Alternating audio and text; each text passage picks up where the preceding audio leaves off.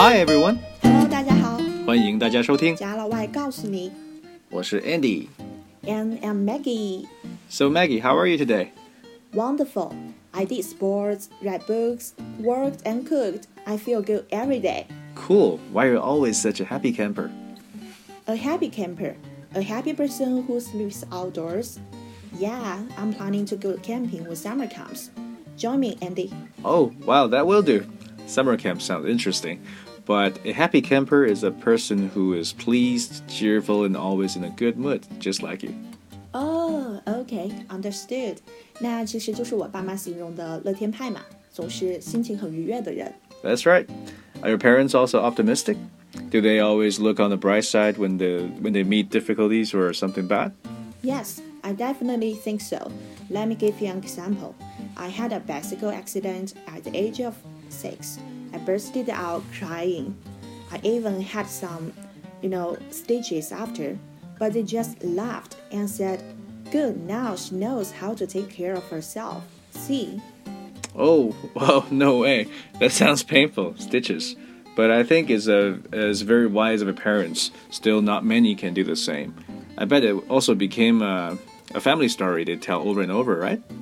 Yes, but my grandparents scolded my parents then and told them to never do so again. They were worried for days. Yeah, grandparents would do so. So the glass was half full for your parents and half empty for your grandparents. What? I don't think they will have a drink for that. Oh, wait. Uh, saying the glass is half full can describe optimists, and saying the glass is half empty is for pessimists. 哦、g o t c h a 那其实就是一杯水 喝了半杯之后呢，剩下半杯水，人们会如何看待这半杯水？会觉得是半空或者是半满呢？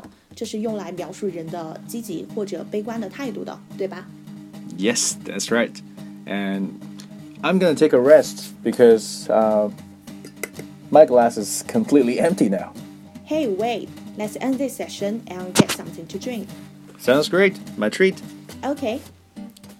OK， 好的，我们今天呢学习了四个描述积极或消极的短语。第一个是 happy camper，乐天派，总是心情愉悦的人。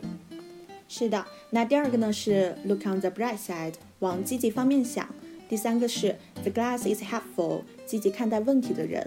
消极态度对待呢，就是 the glass is half empty。 Yeah. So Andy, what do you think of the current virus situation? Well, let's look on the bright side. It's gotta come to an end. Everyone is doing what they can to fight the virus, so we can do it. 是的，虽然说当前的这个疫情还是比较严峻的，但是呢，要相信我们会赢得胜利，在前线奋斗的伙伴们也会早日归来的，对吧？对，积极对待，武汉加油！中国加油！